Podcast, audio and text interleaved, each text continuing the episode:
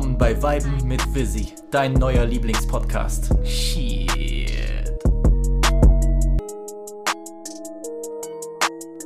Damn, son, where'd you find this? Willkommen bei Folge 53 von Weiben mit Visi, dein neuer Lieblingspodcast. Natürlich, wie immer, mit eurem Host. Wollen wir zusammen Squirt Game gucken oder wie das heißt? Guapo. Ja, euer Polish Boy ist back from the dead und er bettelt nach Head.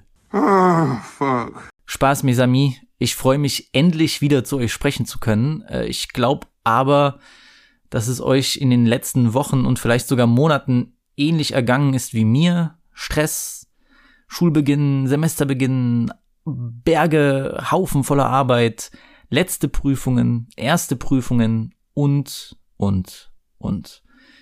Ich habe in der Zwischenzeit wieder gefeiert und äh, möchte nochmal Danke an alle für die äh, Grüße, Glückwünsche und Geschenke sagen.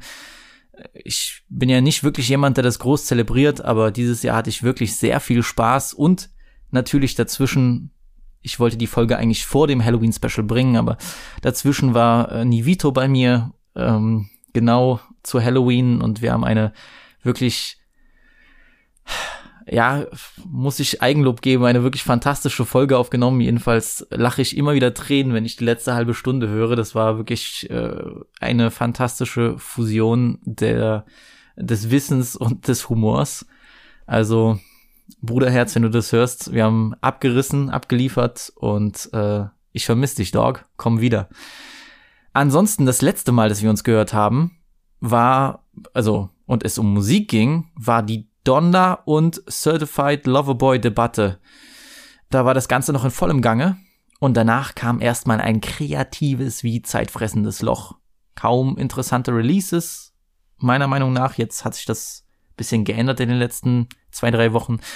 Kaum Zeit und tatsächlich, ich sag's ehrlich, kaum Lust. Also nicht falsch verstehen, ich habe immer Lust auf Vibe mit Visi und vor allem das Ganze drumherum, aber seit langer Zeit hatte ich mal wieder kaum Lust auf Rap. Ja, das klingt komisch in Anbetracht dessen, dass ich seit äh, etwa 800 Jahren über nichts anderes rede, aber es stimmt. Ich brauchte und brauche irgendwo auch immer noch eine kleine Pause von dem ganzen Rap-Zirkus. Ich bin ganz ehrlich, ich habe mich brutal übersättigt gefühlt, ja, also übersättigt von Tausenden von Releases, Songs, Mini-Beefs und vor allem Release-Enttäuschungen. Äh, Don Tolliver so, Holmes, was war das? Ja, äh, diese Enttäuschungen, die dann über einen drüber rieseln wie so ganz dünner Regen. Am Ende des Tages muss man sich ja sowieso sein, seine drei guten Tracks an einem Freitag raussuchen, sofern man dafür die Geduld hat. Aber gut, das wissen wir ja sowieso alle. Aber nur weil ich mal eine kleine Pause von Rap brauche und das qualitativ durchwachsene Überangebot mich oft kalt lässt, heißt es ja nicht, dass ich gar keine Musik mehr höre. Daher kommen wir zum Thema der heutigen Folge. Ich möchte über ausgewählte Alben, Tracks und Künstler sprechen, die ich abseits vom Rap und RB-Kosmos höre und liebe. Bisher ging es ja eigentlich straight um Hip-Hop-Releases und auch mal Filme, daher will ich heute die Formula etwas verändern und euch zeigen, woraus sich mein Musikgeschmack noch zusammensetzt. Ich glaube, dass jetzt einige schon den äh, Podcast ausmachen oder mich nach der Folge mit anderen Augen ansehen werden. Aber was soll ich sagen? Es juckt jetzt nicht. Ne? Also echte progressive Playboys schämen sich nicht für ihre Vorlieben. So, Statement. Ich werde heute eigentlich nicht, ja, kann man sehen, wie man möchte, die Leute, die wirklich tief in diesem, naja, Anthony Fantano Hipster Music Film drin sind, die werden sicher die Sachen kennen, aber ich werde heute nicht über die ganz, ganz, ganz großen Alben sprechen, ja, bis auf vielleicht paar Ausnahmen, aber jetzt so die Alben, die jeder gehört hat, also kein Thriller, kein Nevermind, kein Abbey Road oder Sgt. Peppers, äh, sind alles fantastische Alben auf ihre Art und Weise. Die haben Lauf der Zeit überlebt und äh, klingen immer noch gut und frisch und interessant. Wie gesagt, Nirvana feiere ich Todes, aber ich kann da nichts beitragen, was nicht schon gesagt wurde. Und ich werde auch leider, ich weiß, einige werden davon enttäuscht sein, ich werde auch leider nicht über die Hipster-Einstiegsband Radiohead groß sprechen. Das war jetzt, das war jetzt gemein, ne? Radiohead ist, ist fantastisch. Bin ich auch der Meinung. Äh, ist auch keine unpopuläre Meinung. Äh, Radiohead hat eine der besten Diskografien aller Zeiten, kann man sagen. Ähm, wobei ich auch nicht alles fühle und feier. Ich rede einfach nur darum, wie divers das alles äh, gestreut ist, wie viele äh, Richtungen und äh, Genres beziehungsweise wie viele Sachen sie vermischt haben und sich immer wieder neu erfunden haben als Band. Deswegen ist es fantastisch. Also die Jungs haben sich diesen, sagen wir mal, äh, Hype und die Anerkennung vor allem auf jeden Fall verdient, keine Frage. Wenn ich jetzt wirklich Lieblings Radiohead-Tracks aus der Hüfte rausschießen müsste, wahrscheinlich äh, ist das bei Hardcore-Fans, sind das, komme ich jetzt richtig lame weg, weil ich jetzt hier nicht irgendwie den äh, Song mit den wenigsten Plays auf Spotify wähle, aber ich mag sehr gern House of Cards und Knives Out.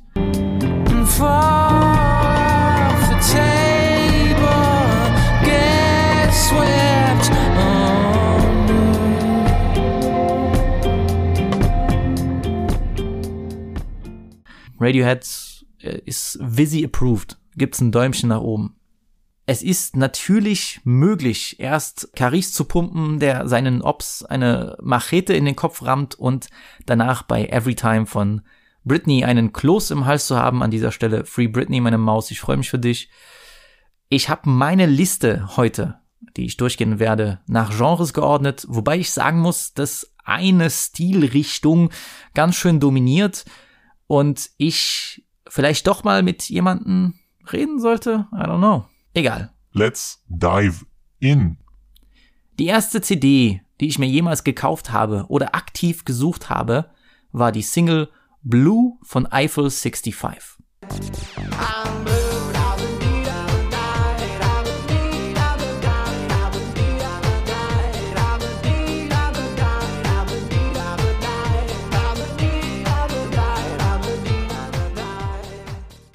Ich war damals richtig klein und konnte mir den Titel nicht merken, also habe ich im Karstadt einer Verkäuferin die Melodie vorgesungen und sie brachte mir die CD. Ich sag's ehrlich, ich liebe Blue bis heute bedingungslos und ich bin der Meinung, das ist einer der besten, krassesten most catchy Songs aller Zeiten ist. Der wird für mich nie alt. Ja, und ich liebe diese verdammten blauen Aliens im Video. Wenn ich irgendwann mal Jule interviewen sollte, dann werde ich ihn fragen, ob das eine Inspiration war für seine Aliens in seinen Videos und auf seinen Alben covern. Eiffel 65 selbst sind drei extrem sympathische Italiener und vor allem der Frontmann äh, Jeffrey J. sieht aus wie der neapolitanische Chata. Ja, ich habe extreme Nostalgie für diese ganzen äh, Eurodance-Hits, auch wenn vieles vor meiner Zeit erst war. Denn das lief halt irgendwie ständig im Radio oder auf irgendwelchen Kindergeburtstagen, ja. Viele könnten jetzt sagen, kotzen und kitsch und schlimm, aber ey, das meiste knallt bis heute und da akzeptiere ich auch keine Widerrede. Also gerade das Eiffel 65 Debütalbum äh, Europop ist für mich 10 von 10 Meisterwerk. Und es ist wirklich die Eurodance Party Version von Get Rich or Die Tryin', wenn es äh, nur um die reine Hitdichte geht. Also Move Your Body, The Edge, Living in a Bubble und vor allem Too Much of Heaven sind Certified Banger.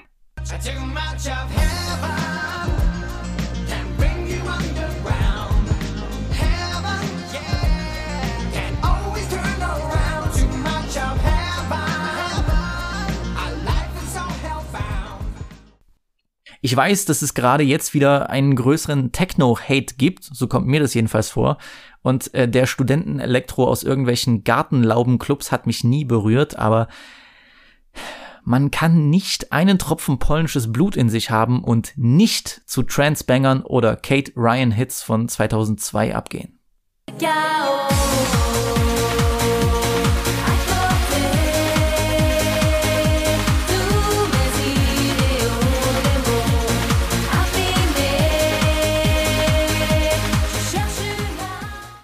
Für die etwas intellektuell emotionale Gemeinde habe ich aber noch ein echtes Meisterwerk des Genres, das aber aus einer ganz anderen, ruhigeren, atmosphärischeren Richtung kommt.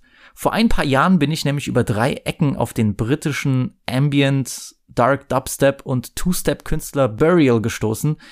Es ranken sich einige Mythen um seine Person. Es gibt im Internet eigentlich nur zwei Bilder, die er mal auf MySpace gepostet hat. Und auch sonst gibt er kaum etwas über sich und sein Privatleben preis. Ich bin eigentlich gar kein Fan von Dubstep und ähnlichen. Mir waren die Sounds früher viel zu monoton und unmelodisch. Äh, auch heute fehlen mir so Elemente, die diese spezielle Art von ähm, Minimalismus besonders machen. Aber Burial ist wirklich ein besonderer Künstler, ein Mysterium und ein Meister von einsamer, atmosphärisch eindringlicher Musik. Seine Tracks sind Klangwelten und das Wort beschreibt sein Schaffen eigentlich perfekt. 2007 brachte er nämlich sein zweites und bis heute letztes offizielles Album Untrue heraus und es ist nicht nur ein musikalisches Chef-d'oeuvre, es ist auch ein Meilenstein des Genres. Untrue klingt wie eine kalte, dunkle Nacht, in der irgendwas in der Luft liegt. Wie der Nachhauseweg nach einem Clubbesuch um 4 Uhr nachts, wo du betrunken dein Leben überdenkst. Burial cuttet immer wieder R&B Vocal Samples von Usher und Beyoncé in seine ätherischen Soundabfahrten rein, Klangfetzen, die unheimlich unter die Haut gehen, alles wird vermischt. Das perfekte Beispiel für seinen Stil und auch mein Lieblingstrack vom Album ist Archangel.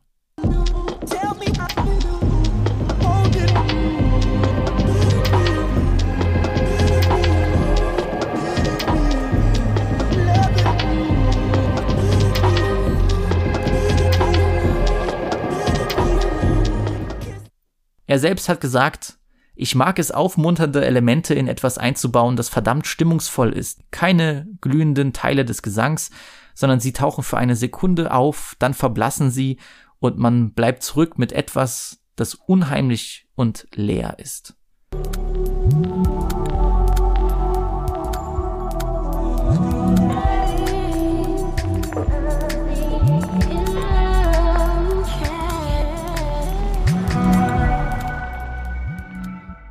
Ich habe letztens Anschuh wieder nachts beim Spazieren gehört und diese mysteriöse Trance, in die mich das Album bringt, kann man kaum beschreiben.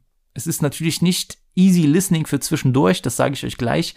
Und man muss sich auch darauf einlassen können, aber in diesen langen Nächten mit drei Tonnen Gedanken gibt es echt fast nichts Besseres. Burial released zwar keine Alben mehr per se, aber droppt immer noch Musik, die ja cinematisch, äh, traurig und seltsam klingt.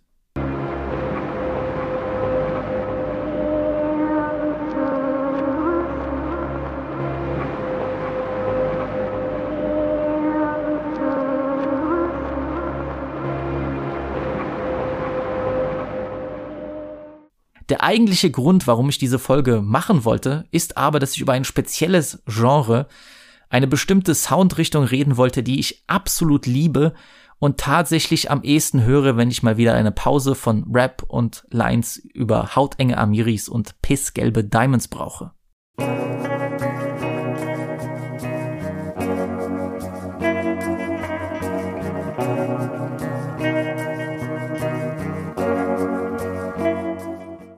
Ich rede von Shoegaze und Dream Pop. Zwei Genres, die einer gemeinsamen Musikströmung entspringen, wenn ich es ganz simpel herunterbrechen soll. Musik, die verträumt, schwebend, manchmal schwermütig in der Bedeutung, aber gleichzeitig auch immer luftig im Klang ist. Die Indie-Rock-Variante von Cloud Rap, nur ohne das Rappen. Wobei ich mir sicher bin, dass der gute Clems Casino auch ein Fan einiger Alben ist, die ich nennen werde, denn Shoegaze kommt vom sogenannten Shoegazing, das Starren auf die eigenen Schuhe von einsam schüchternen Bandmitgliedern, die Lyrics oder Effektgeräte für Gitarren auf dem Fußboden liegen hatten. Dream Pop ist dann die seichtere Variante und Weiterentwicklung, aber Shoegaze hatte vor allem Ende der 80er bis Mitte der 90er seine Hochphase, ehe der Britpop von Oasis und Co. alles kaputt machte. Aber halt, wie bin ich jetzt von Rap zu Alternative Rock gekommen? Es fängt tatsächlich alles mit einem Shakusa Free Track an. Ja, ihr habt richtig gehört. No joke.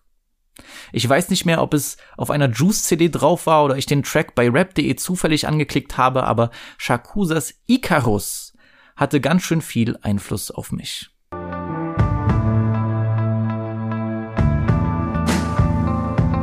Vorbei ist es mit Feiern, grüßt den Partymann Karten. Ich, ich werd, werd diese Wüstenstadt verlassen. Kein Witz und kein Scherz, als Typ kann man verkacken. Ich bin ehrlich und ich lüge nicht, ich fühle mich sehr erwachsen. Ich fühle mich zwergenhaft, ihr dürft ernsthaft drüber lachen. Ich hab Flaschen. The fuck? Vielleicht haben es einige sofort erkannt, aber der Beat von Shakuzas Icarus ist eigentlich das Intro von der britischen Indie-Rock Dream-Pop-Band The XX. Der Song wurde damals auch durch, das, durch den Project X Soundtrack weltweit bekannt, aber ich hatte vor Shakuzas Icarus weder von The XX noch von diesem Song gehört. Also wer mich richtig gut kennt, der weiß, dass ich auf diesem Instrumental selbst mal einen kleinen Track namens Kurze Tage, lange Nächte herausgebracht habe. Ja. Real Ones No. Jedenfalls liebe ich diesen Track. Dieses Instrumental bis heute ist äh, ja für mich ein Meisterwerk und ich musste damals natürlich wissen, wer das erschaffen hat. Und so habe ich dann The XX kennengelernt und bin in diese alternative Indie-Welt abgestürzt. Die ersten beiden Alben XX und Coexist sind zwei meiner absoluten Favorites, egal in welchem Genre, und ich habe Tonnen von Erinnerungen, die ich mit der Musik verbinde. Ich glaube, es ist der wunderschöne Gesang von Romy und natürlich die Soundscapes von einem Jamie XX, der auch den Sound von Drakes Take Care maßgeblich beeinflusst hat, die mich so fesseln. Auf dem ersten Album sind für mich Island und Nighttime Songs, die mich bis heute begleiten.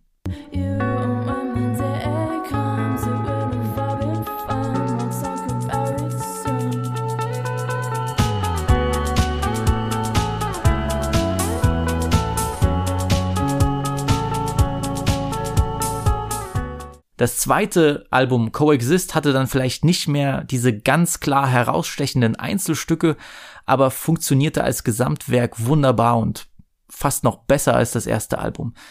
Das Album float nämlich so gut von einem verträumt traurigen Track zum anderen.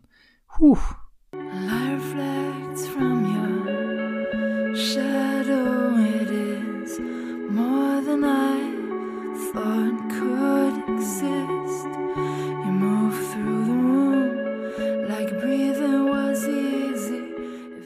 Dabei wirkt hier auch alles so simpel, also einfache Gitarrenpads, im Hintergrund leicht aufflimmernde Percussions und äh, so dumpfe Drumschläge und natürlich dieser hypnotisch reduzierte Gesang.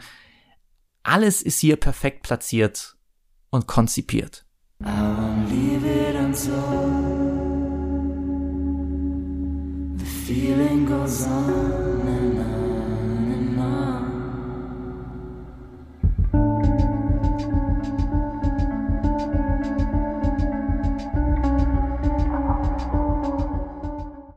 Aber auch The XX sind nicht wirklich die klassischen Shoegaze-Vertreter. Sie mischen eher Dream Pop mit elektronischen Elementen und lassen selbst die großen Momente, wie soll man sagen, so reduziert und zurückgenommen wirken.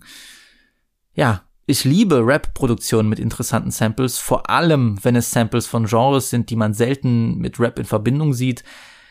Ich habe früh für mich entdeckt, dass das richtige Indie-Alternative-Sample in einem Beat echte Magie sein kann. Und so bin ich nach der Einstiegsdroge The XX immer tiefer in diesen Dschungel aus verzerrten Gitarren geraten. Irgendwann, Recherche, YouTube, man klickt wieder irgendwelche Links an, down the rabbit hole und so weiter. Irgendwann bin ich dann auf die Band gestoßen, durch die ich mich endgültig in den Shoegaze Dream Pop Film verliebt habe. Slow Dive.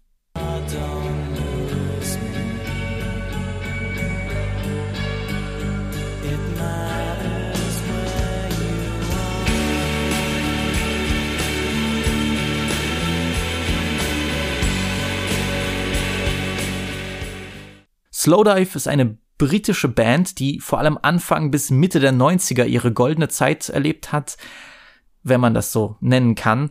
Angeführt von Rachel Goswell und Neil Halstead haben Slowdive mit ihrem Album Souvlaki von 1993 dem Shoegaze-Sound ein Denkmal gesetzt und ein echtes Meisterwerk erschaffen.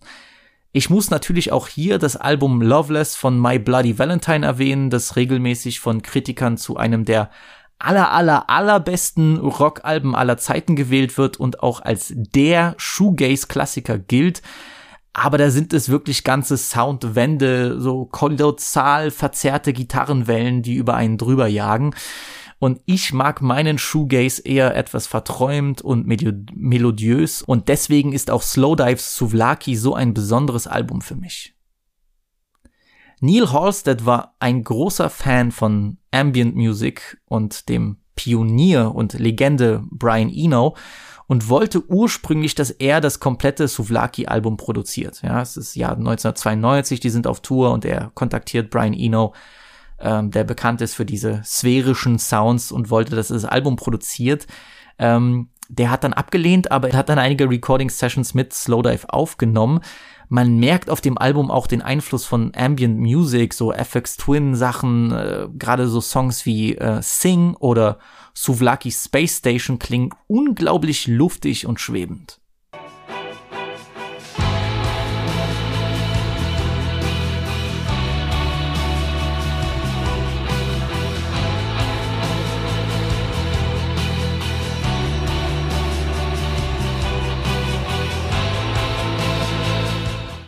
Die Produktion des Albums war aber auch geprägt von der Trennung von Neil und Sängerin Rachel, was dazu führte, dass viele der Texte eine sehr persönliche und traurige Note besitzen.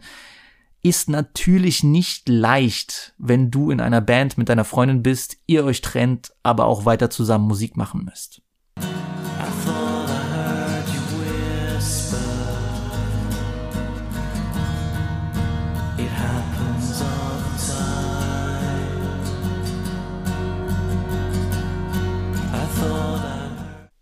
Souvlaki kam leider sehr gemischt an. Die Musikwelt in England hatte sich von den Goth, Ethereal und Shoegaze Sounds abgewandt und jetzt war der aufkommende Britpop voll im Hype.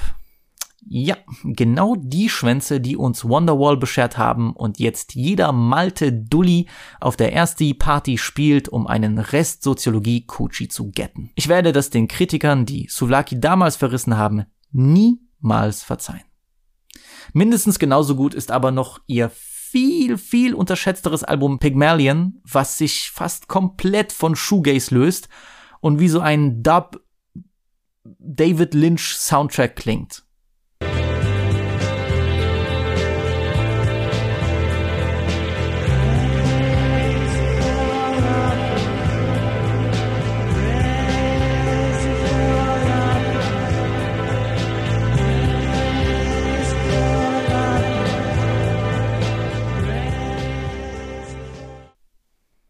Auf YouTube findet ihr übrigens eine wunderbare, tolle Doku zur Entstehung von Souvlaki, die Pitchfork produziert hat. Ich glaube, die geht so eine halbe Stunde.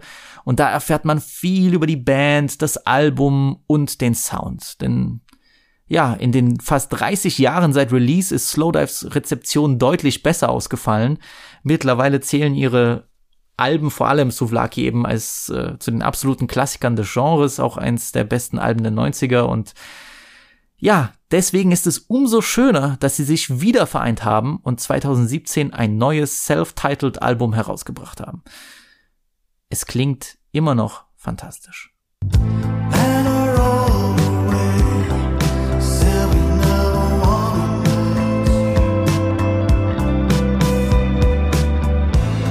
And I roll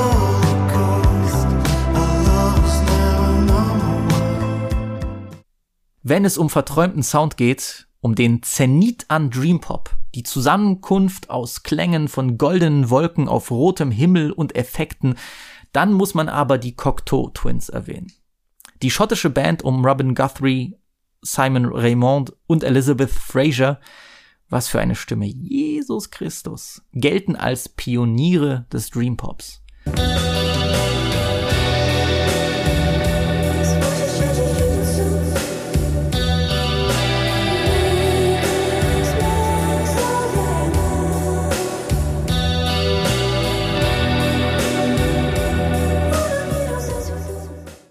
Frasers Gesang ist bei einigen Songs gar nicht als verständlicher Text wahrnehmbar, sondern wirkt manchmal wie diese Erinnerung, die in deinem Hinterkopf ist, aber nicht völlig auftauchen mag.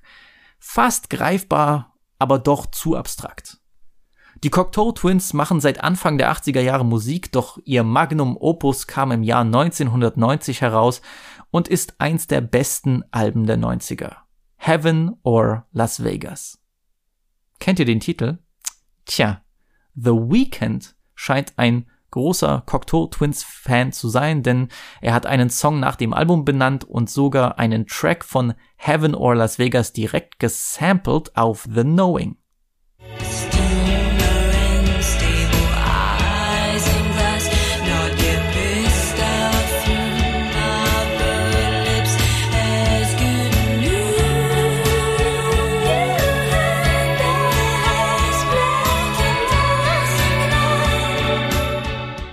Die Band hat für mich eine sehr große, mysteriöse Energie. Ihr werdet das Wort immer wieder hören in der heutigen Folge. Das ist tatsächlich anscheinend eine Eigenschaft, die ich sehr anziehend finde.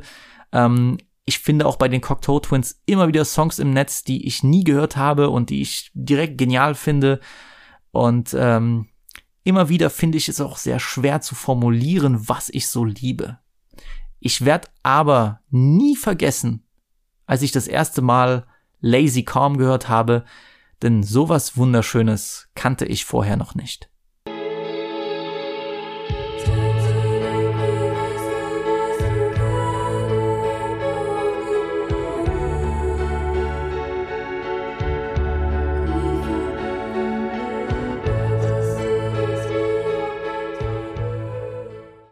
Wenn ich je einen Film drehen würde, dann müsste ich irgendwie Lazy Calm unterbringen. Das ist, äh, ist brazy. Wirklich direkt, gebt mir die goldene Palme von Cannes.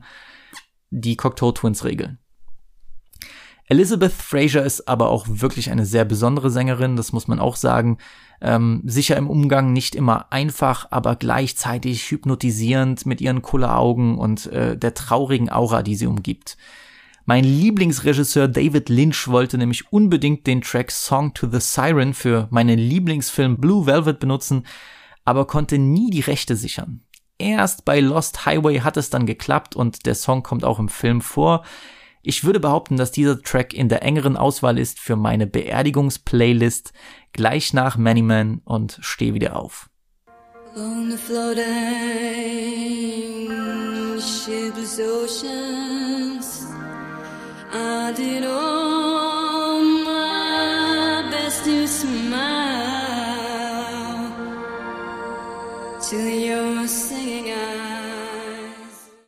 Natürlich kann man das immer weiter spinnen. Ich glaube, viele Rap-Hörer sind brutal engstirnig, was Musik angeht. Ich hatte früher eine schlimme Aversion Rock gegenüber. Obwohl ich mich irgendwie nie wirklich mit der Musik beschäftigt hatte. Äh, mein Gott, so Sachen wie Europe's äh, The Final Countdown, äh, Queen oder Smells Like Teen Spirit habe ich auch als Kind gefeiert, klar. Aber es ist am Ende des Tages alles eine Einstellungsfrage. So, hältst du es aus, wenn ein Song nicht nach äh, Part-Hook, Part-Hook-Schema funktioniert und vielleicht sogar länger als fünf Minuten geht? Ich sag auch ehrlich, ich musste mich auch erstmal einlassen, dass man halt auch Musik anders konsumieren kann als äh, jetzt, was weiß ich, im Schulbus in Amerika und sich dann fühlt wie der größte Trap-Lord aller Zeiten. Es geht auch anders tatsächlich. Ähm, aber ich bin froh, wie viel Musik ich dadurch in den letzten fünf bis zehn Jahren abseits von Rap entdeckt habe. Also ich bin ja schon mit äh, Rap-Releases überfordert, aber trotzdem probiere ich jeden Monat wenigstens ein paar Dinge nachzuholen. Äh, auch irgendwo, um es gehört zu haben, um eine Vorstellung zu, zu haben, um irgendwie so Sachen, Zusammenhänge in der Musik zu verstehen. Ähm, es ist immer so leicht gesagt, so ja, The Weeknd hat hier Cocteau Twins gesampelt, okay, ist halt ein Sample, aber ich weiß nicht, wenn man sich dann vorstellt, dass The Weeknd vielleicht diesen Sound gehört hat und dass das ihn inspiriert hat, dann hat man ja auch irgendwo ein anderes Bild zu der Musik, die man gerade hört. Vielleicht sehe ich dann auch The Trilogy von Weeknd in einem ganz anderen Licht, weil ich dann weiß, was ihn beeinflusst hat und in welchem in welche, welches Mindset er gerade hatte, als er diese Musik geschaffen hat. Deswegen, ich weiß nicht, ich finde irgendwie, je mehr man sich erschließen kann, desto mehr macht Musik und generell dieses Verstehen von Zusammenhängen Spaß. Ja? Ähm, und ich versuche halt deswegen immer wieder Alben nachzuholen. Ähm, ich meine, Rankings zu den besten Alben, Künstlern und Dekaden gibt es wie Sand am Meer. Findet ihr bei YouTube, findet ihr Rolling Stone, egal wie gut oder schlecht die Liste ist, aber ist ja interessant, um sich zu informieren, was, was wurde über das letzte Jahrhundert so äh, gehört und was wurde von Kritikern gefeiert und was hält oder was klingt zeitlos bis heute. So, das ist bei Musik ist es noch härter als bei Film. So die die Grenze von von Musik, die gehört wird, also so so Aktualität ist ja ist ja brutal hart. So das ist alles, was älter als fünf Jahre ist, das, das gibt es gar nicht für viele Leute. So bei bei bei vielen Leuten, wenn ich mich über Filme unterhalte, da tut's dann immer schon weh, wenn wenn sie sagen, Film von 2001 ist alt oder so, da ist immer so ein bisschen boah damn. Aber da gibt es keine Filme äh, vor dem Jahr 2000 so und Musik ist es noch härter. Deutschrap oder so, da hast du auch auf manchen Plattformen das Gefühl, es gibt Deutschrap erst seit CCN 3 von, von Bushido, was dann angepriesen wird als die, äh, als das größte Album seit Christi Geburt, so, okay, interessant. Egal. Man findet jedenfalls alles easy auf Spotify, Apple Music oder YouTube, ja. Jedes Album, alles, was jemals erschaffen wurde, findet ihr im Internet. Ist einfach so. Und sogar sehr leicht. Und es ist auch sehr leicht, das zu skippen und zu sagen, okay, habe ich gehört, juckt mich nicht. Letztens wollte ich zum Beispiel mehr in David Bowie reinhören. Ja, also die Legende irgendwo. Und äh, ich meine, was weiß ich schon über David Bowie? So nur oberflächliches. Ich weiß, dass er mal in Berlin gelebt hat. Ich kenne diese Ziggy Stardust Phase und äh, er war auch ein fantastischer Schauspieler. Ja, also bei äh, Labyrinth, das habe ich als Kind immer geliebt und geguckt. Äh, Twin Peaks war ja genial. Ähm, so, was wusste ich schon, außer dass er viele Schaffensphasen hatte. So, ich hab dann halt reingehört und hab entdeckt, dass vieles mich gar nicht so sehr anspricht, wie ich gehofft hatte, weil ich die Art der Komposition nicht so fühle. Aber das ist doch nicht schlimm so. Also gleichzeitig habe ich riesen Respekt und bin geflasht, wie äh, versatile, ja, dieser Mann unterwegs war, wie viele verschiedene Dinge er getan hat, gemacht hat, auch alle gut gemacht hat und wie viele Arten von Musik und, ähm, und, und Genres er irgendwo bedient hat, wie er sich da äh, stilisiert hat und neu erfunden hat, das ist, ist crazy so. Ich meine, ähm, Prince genauso. Ja, habe ich letztens auch probiert, mich reinzuhören. Manche Sachen sind dann, hm, okay, ist nicht so meins, aber was hat der bitte für einen Katalog? Ich meine, gefühlt in den 80ern hat er jedes Jahr ein, ein, ein Classic-Album rausgebracht. So, mach das erstmal. Und deswegen stehe ich jetzt äh, Rock ganz anders gegenüber, vor allem weil ich mich dann extra freue, wenn ich etwas finde, das ich fühle. So eine Band wie The Cure bewegt sich in ähnlichen Gefilden wie äh, Shoegazer, aber mit ihrem ja, mit ihren Gothic Rock und Post-Punk Elementen wirken sie dann doch irgendwie viel klarer, auch poppiger in ihrem Sound. Äh, Disintegration ähm, von 1987, das ist für mich ein absolutes Meisterwerk von Album ich liebe das, kann ich von vorn bis hinten äh, durchlaufen lassen. Und ich meine, so ein Song wie Pictures of You, ich werde den immer lieben und er wird immer anders hitten.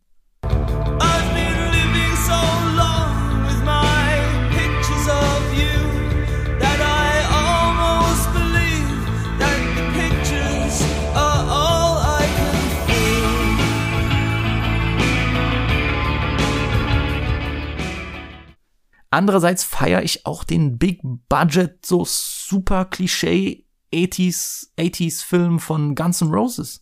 So für die einen ist es sicher Sellout, so für mich ist das einfach äh, so geiler, dicke Eier, überlebensgroßer Macho Hardrock aus den USA. Fire! Also Appetite for Destruction hat für mich das perfekt ikonische Albumcover und den perfekten äh, Rockhit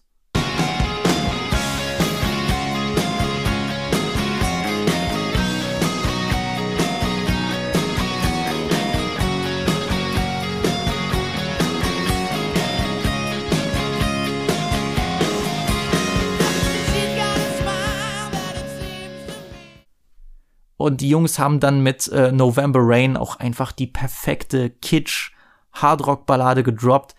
Was für ein Banger und das Video dazu. Uh,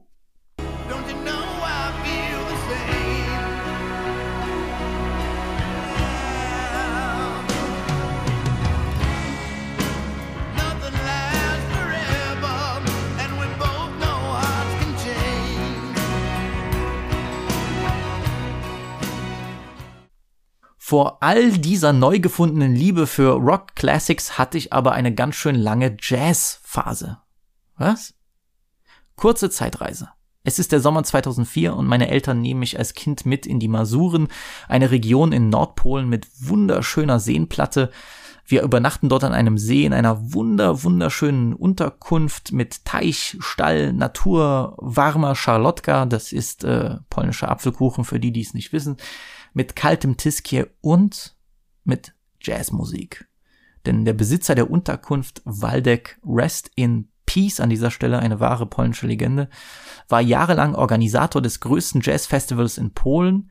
Ähm, er hat schon zu Zeiten des Sozialismus mit Jazzmusikern aus der ganzen Welt connected und führte dann in seinem Ruhestand mit seiner Frau eben diesen Gasthof mit eigener Jazzbar. Überall hingen Bilder von Jazzgrößen, Platten und ich erinnere mich genau an zwei eingerahmte Plakate. Ich habe die jeden Tag angestarrt. Ich fand das so faszinierend. Da war wie so ein Stammbaum zu sehen, also ein großer Baum mit Wurzeln und, äh, und äh, Ästen. So dieser Stammbaum, der jede Richtung, jedes Subgenre von Jazz und seine bekanntesten Künstler genannt hat. Ich habe jetzt gerade gegoogelt, das Poster gibt's tatsächlich zu kaufen. Hm, interessant. Äh, Das wünsche ich mir von meiner Userin zu Weihnachten. So. ähm, ja, und parallel dazu lief natürlich 24-7 Musik von äh, Blue Note Compilations, von Fusion bis Bebop, äh, Cool Jazz, Smooth Jazz, alles durch. Und das hat auf mich als zehnjähriges Kind einen riesen Eindruck gemacht. Und in dem Sommer habe ich auch die Legende der Legenden, die Legende der Legenden, Miles Davis für mich entdeckt. Er gilt als eine der absolut größten Musikikonen des 20. Jahrhunderts und sein Trompetenspiel hat die Entwicklung von Jazz maßgeblich geprägt.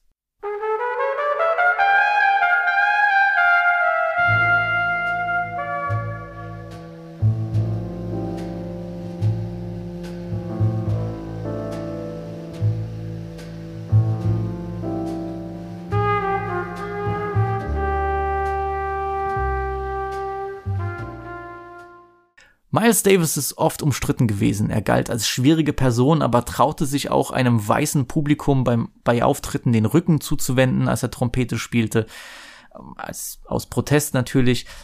Er war unheimlich einflussreich und hat verschiedenste Jazzstile für immer beeinflusst. Sein Album Kind of Blue gilt als eins der allerbesten Alben aller Zeiten und ist auch, ja, frech gesagt, das Ilmatic der Jazzgeschichte. Es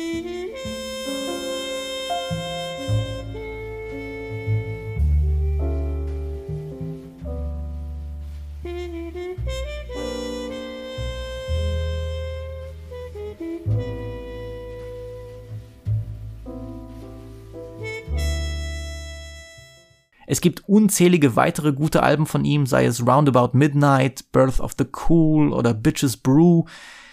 Das hat natürlich dazu geführt, dass ich immer mehr hören wollte. Ja, ich habe dann John Coltrane entdeckt, wunderbar am Saxophon. Nat King Cole habe ich für mich entdeckt. Was ist das für eine Stimme? Das ist fast schon ja weg von dem instrumentalen Jazz. Das ist natürlich einfach smooth, äh, ja Frank Sinatra Gesang mäßig, wobei es unfair wäre, Nat King Cole da äh, unter Sinatra zu stellen. Der Homie war talentierter und besser.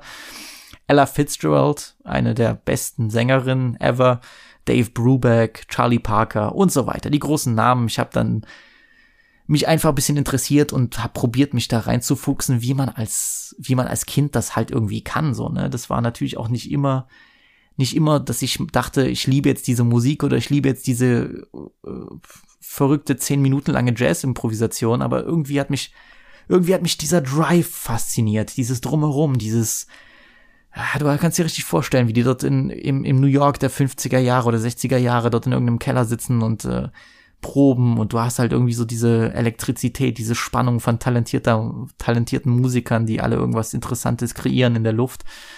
Äh, das habe ich irgendwie als Kind schon verstanden und fand das faszinierend. Aber tatsächlich ist mein Go-To-Jazz-Guy, ähm, natürlich neben Miles, ey, Miles top niemand, aber äh, tatsächlich ist ein, das ein anderer Trompeter und gelegentlich auch Sänger, der mit seinem smoothen Jazz genau meinen Nerv trifft. Und das ist Chet Baker.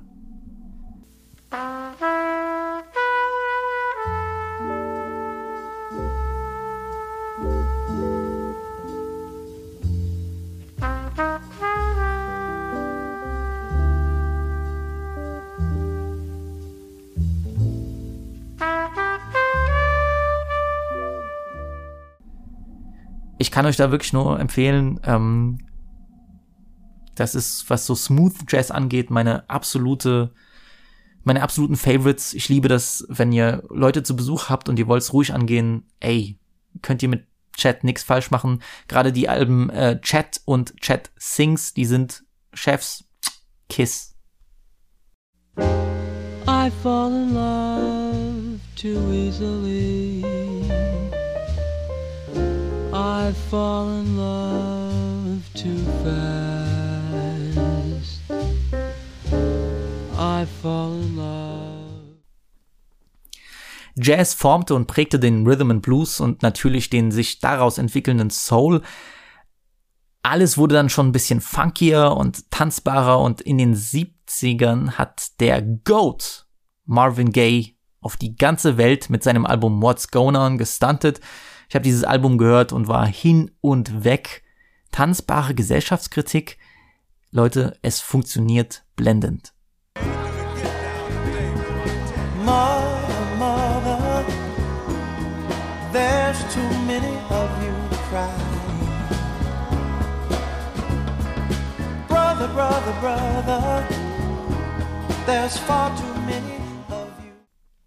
Ist ein geniales Album.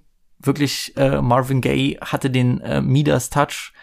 Ähm, das ist so Musik, auch jetzt äh, I Want You, da kannst du die Augen zumachen und du denkst, du wärst in Scorseses äh, Casino äh, mit Anzug und einer wilden 70er Jahre Mieze.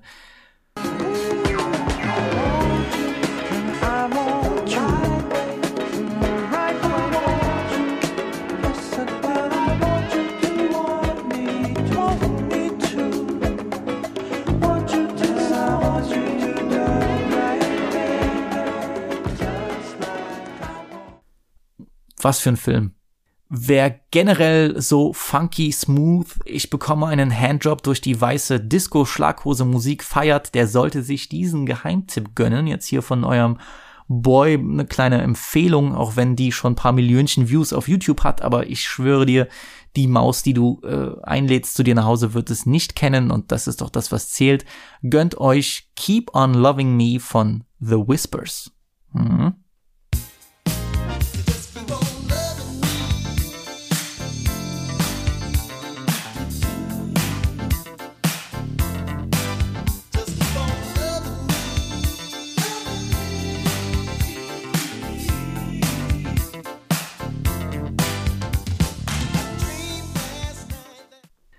Apropos Soulmusik. In den 80s erscheint in Great Britain eine wunderschöne, mysteriöse Frau auf der Bildfläche und entwickelt sich zu einer der besten Sängerinnen aller Zeiten. Sade.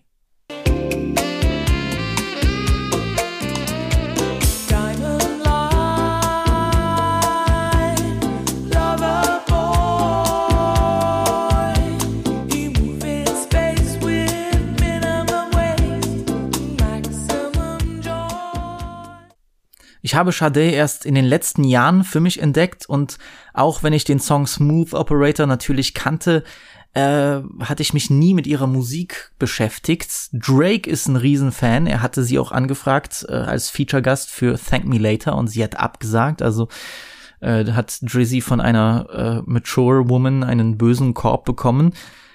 Tja, ich kann ihn aber verstehen, dass er so ein Riesenfan ist. Gab es jemals eine smoothere, bezauberndere Stimme? Puh, ich glaube nicht. Ihre Musik verkörpert für mich die absolute Sinnlichkeit, ohne jemals kitschig zu klingen.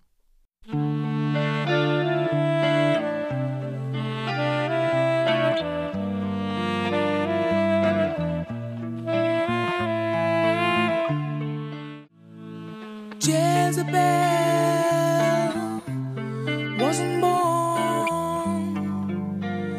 silver spoon in her mouth. She probably had. Sie hat sich immer wieder aus der Öffentlichkeit rausgehalten und gibt auch bis heute kaum Interviews, aber ihre Musik spricht wirklich für sie. Es klingt klischeehaft, aber es stimmt. Denn Diamond Life, Promise und Love Deluxe sind kugelsichere Alben, die nichts an ihrem ergreifenden Groove verloren haben. Was für eine wunder, wunderschöne Frau. Jesus.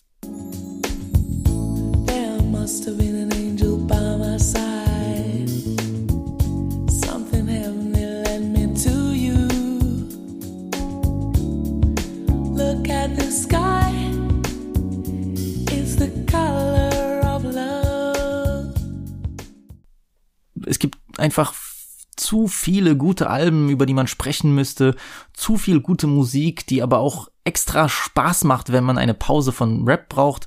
Ich meine, gerade diesen Sommer lief wieder Fleetwood Macs Album Rumors oft durch. Das ist Pop-Rock-Produktion und Sequencing auf göttlichem Niveau mit zeitlosen Bangern.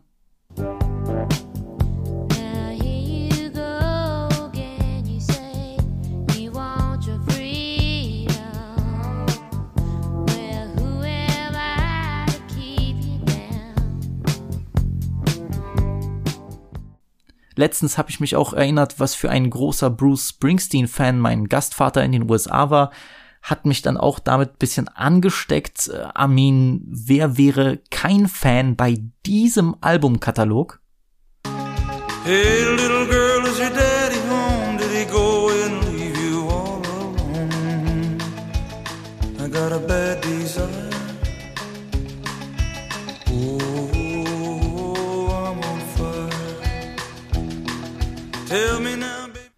Und erst dieses Jahr habe ich Enya so richtig für mich entdeckt. Die Maus ist nämlich das komplette Gegenteil von Fahrstuhlmusik. Das wird ihr nämlich oft angelastet.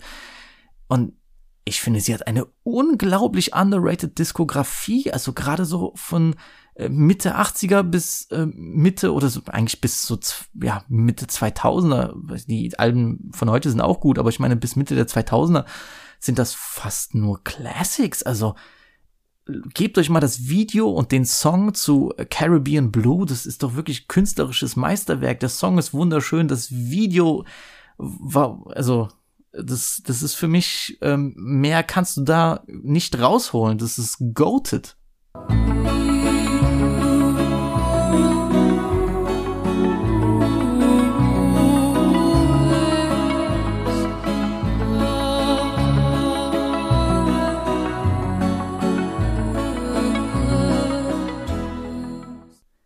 Es gibt auch einfach so viele fantastische Künstlerinnen, äh, die ich für mich entdecke, die ich liebe, die und wo ich immer auch denke, die hätten noch viel, viel mehr Hype und Ehrung und Respekt verdient. Ich meine jetzt natürlich abseits von Musikkonnoisseuren und den äh, typischen auch Pitchfork-Redaktionsbüros. ähm, man muss sich reinfuchsen. Es gibt halt so viele Künstlerinnen, über die man dann heute nicht mehr so spricht oder die selten auftauchen, aber das ist jetzt so richtig, richtiger Boomer-Satz, aber ich meine nur, es ist immer so, klar, neue Generation bestimmt das Internet und alles, aber das ist immer so ein bisschen so unproportional, wie dann einfach auch, ja, ich will nicht dieses YouTube-Kommentar jetzt droppen, oh, die sind nicht so talentiert wie Sade und so, aber ich meine nur, das ist einfach so diese so unproportionale Liebe, die dann und, und, und Fandom, die bestimmte Künstlerinnen von heute erhalten für Material, was jetzt halt wirklich nicht von einer, von einer großen ja, Halbwertszeit der Musik geprägt ist, äh, dann wird dann eine Taylor Swift dort äh, bis, was weiß ich, in den, in den Olymp, ja, dort hochgelobt und alles. Ich würde mir wünschen, dass irgendwie vielleicht man so die Energy ein bisschen verteilen könnte und den Fandom so. Ich, ich habe keine, ich habe lange keine Sade Fancam gesehen oder so, wie das die ganzen K-Pop-Fans machen. Wo ist meine Sade Fancam?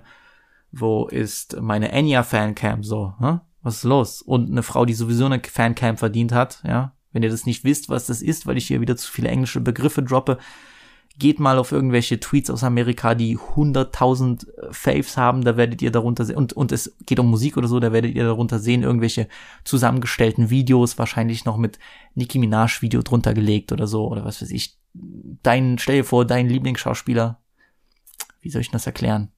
Ich erkläre das mal so, als würde Jimmy so lange jetzt zuhören, ja. Stell dir vor, du bist Lionel Messi Fan und wir machen einfach ein Video mit Ausschnitten von Lionel Messi, wie er einfach durch die Kante läuft und dann haben wir noch so einen schönen, so einen Glitzereffekt draufgelegt, weißt du, wo, wenn er lächelt, dass dein, sein Zahn glitzert und das sind so schnell zusammengeschnitten und über dem Ganzen läuft noch irgendwie so ein sexy äh, Song von Nick Minaj.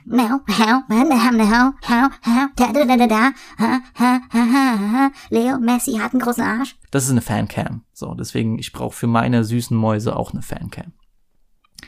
Und wer eine Fancam verdient hat, unbedingt, ist die legendäre Kate Bush, die ich wahnsinnig faszinierend finde und die ich auch irgendwo für mich entdeckt habe. Und äh, bei ihr ist es dann halt anders, weil die ganzen anderen Sachen fand ich für mich sehr leicht zugänglich. Ich finde, sie ist gar nicht so einfach zugänglich.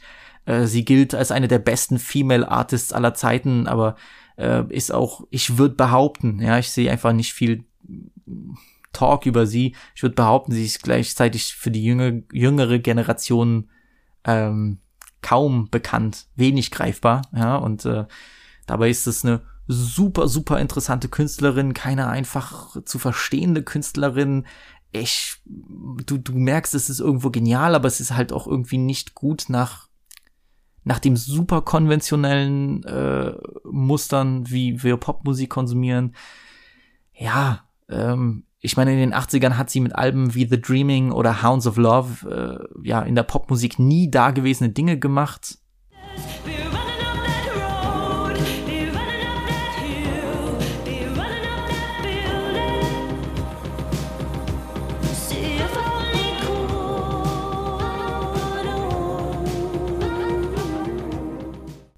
Ist, äh, ist für mich auch immer noch sehr, sehr, ja, ich, ich versuche versuch irgendwie immer zu verstehen, wie das funktioniert, weil ich verstehe es nicht, aber es funktioniert. Versteht ihr das? Zum einen ist da ihre over-the-top-Theatralik, zum anderen weltgewandte Lyrics und der Fakt, dass sie viele ihrer Alben selbst produziert hat. So, damn, girl. Ähm, manchmal sehe ich auf äh, Instagram oder Twitter so Studi-Girls aus Berlin, die sich dann so stilisieren, als wären sie in so einem äh, 80er Fantasy-Film, Legend oder Excalibur oder generell in so einem Märchenfilm. Cool, Shorty, aber Kate hat das auch schon 40 Jahre vorher gemacht. To Mammy's hero, morning in the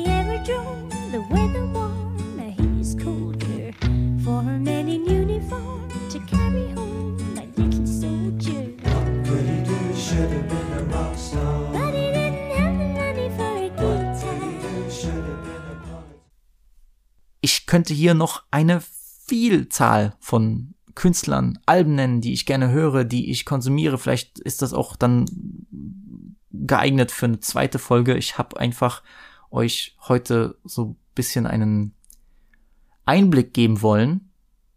Und ich fand es auch sehr erfrischend, mal nicht über Rap reden zu müssen. Weil ich auch denke, dass es interessant ist, sich mit Leuten auszutauschen, was für Nicht-Rap-Musik zu hören. Ich liebe meine Rap-Bubble und Leute, mit denen ich darüber kommunizieren kann, aber es ist natürlich auch interessant, von anderen Leuten Tipps zu bekommen, Empfehlungen zu bekommen, Sachen auszuchecken. Es ist ja natürlich dann mit Musik bisschen einfacher als mit einem Film oder so, ja. Wo ich dann Leuten, die fragen mich, hast du gute Filmtipps? Ich schreibe denen zehn Titel und die gucken dann trotzdem ähm, irgendeine andere Scheiße, die ich nicht empfohlen habe. Aber es, es ist okay, Leute, ich merke mir das. Ähm, mit Musik ist dann einfacher, ja, so du sagst, hier, das Album, hör mal rein. Das geht dann leichter, als dann sagen, es, es einen Film zu gucken.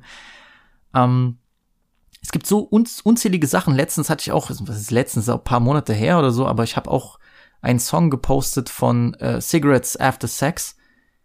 Eine wunderbare Band und äh, der das klingt auch so wie Musik, die in einem David Lynch-Film stattfinden könnte. Ich bin großer Fan gewesen von dem Album, es kam 2019 raus. on your lips, 'cause this is where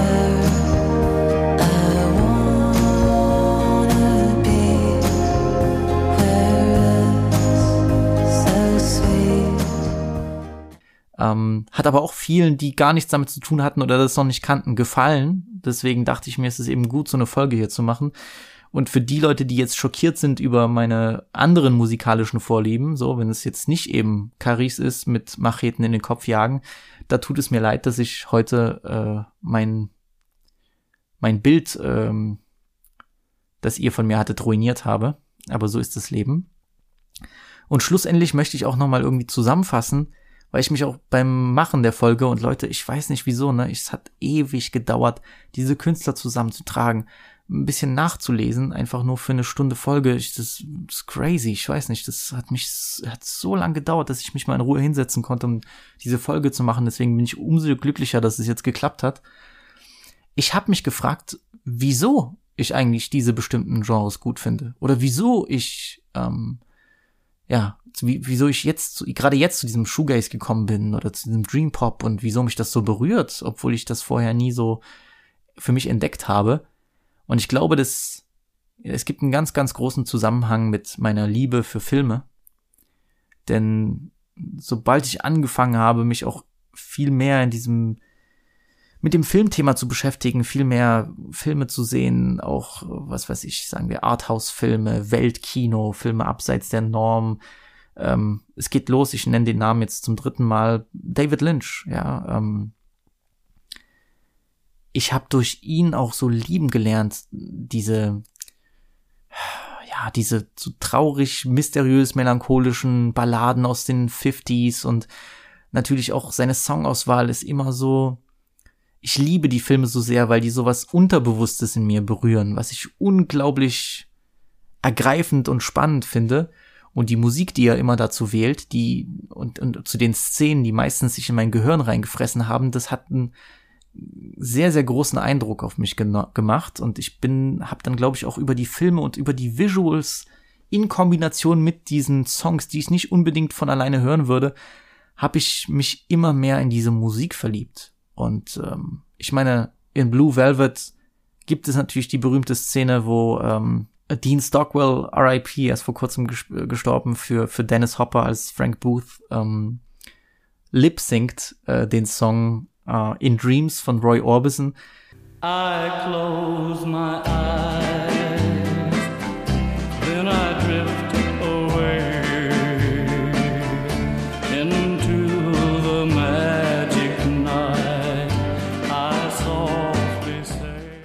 ich wäre vorher nie dazu darauf gekommen, irgendwie sowas zu hören oder so. Und äh, obwohl es ein fantastischer Sänger ist, eine Legende, aber mit dem Film und mit dieser Szene, das ich ich werde das nie vergessen. So manchmal wache ich nachts auf und habe Ohrwurm von dem Song, weil ich diesen Film so sehr liebe und diese Szene mich irgendwie so berührt hat. Ähm, und das gleiche gilt natürlich auch für Twin Peaks, eine meiner absoluten Lieblingsserien. Ähm, die Beziehung, die ich zu, zu Twin Peaks habe, das ist wirklich, äh, ja, das sind so Sachen, ich habe das, ja, man guckt das 30 Jahre, nachdem das äh, im Fernsehen lief in Amerika und man erkennt natürlich jetzt so mit dem Abstand, wie da probiert wurde, auch so dieses Horror-Mysteriöse mit so Soap-Opera-Elementen zu mischen, aber es funktioniert immer noch perfekt.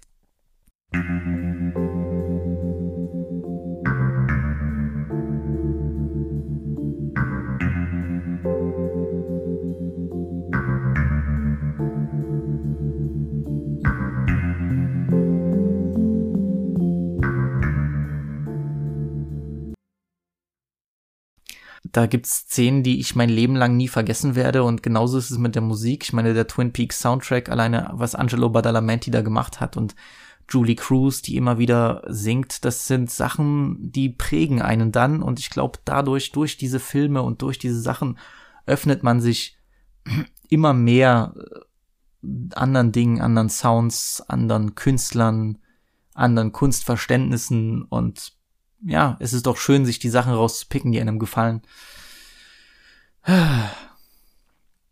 Letztens musste ich auch wieder denken an ähm, Alles über meine Mutter, ein, ein wunderschöner Film, ergreifender Film von Pedro Almodovar, der spanischen Regielegende. Und da gibt's eine Szene, wo die Protagonistin durch einen Tunnel fährt. Sie sitzt im Zug und äh, von La Coruña fährt sie nach Barcelona mit dem Zug. Der Zug fährt durch einen Tunnel und dann äh, sieht man auf einmal wie so eine wie so eine Drohnenaufnahme oder so, so ein Overhead-Shot von, von Barcelona bei Nacht und da läuft äh, ein afrikanischer Song. Und ich fand diese Bilder mit der Musik, das ist so ergreifend, das ist so wunderschön, das ist unglaublich. Also jetzt kann jetzt jedes Mal, wenn ich den Song höre, dann äh, dann so Kloß im Hals mäßig, weil ich an den Film denke oder genauso ähm, Bach, die, Bach am, Ende von äh, Breaking the Waves von Lars von Trier. Ich weiß noch, wie ich hier mit meinen Ellis geheult habe vor paar Jahren, als wir das zu Ostern geguckt haben. So. Und dann plötzlich hast du Lust, Klassik zu hören. Traurige Klassikmusik. Und Bach. So, okay, was zur Hölle? Let's go.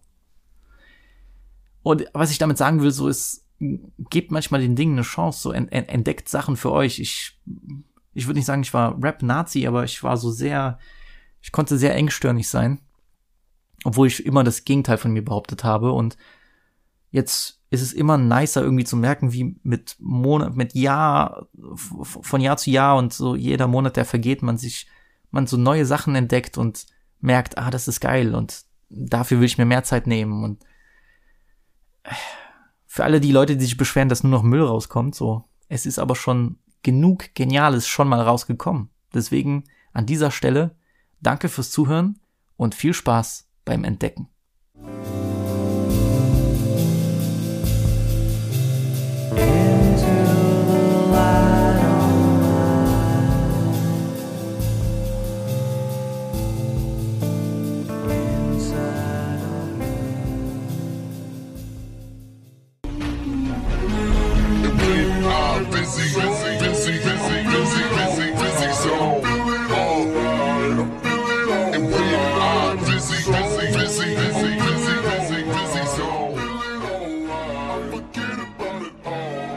Goodbye.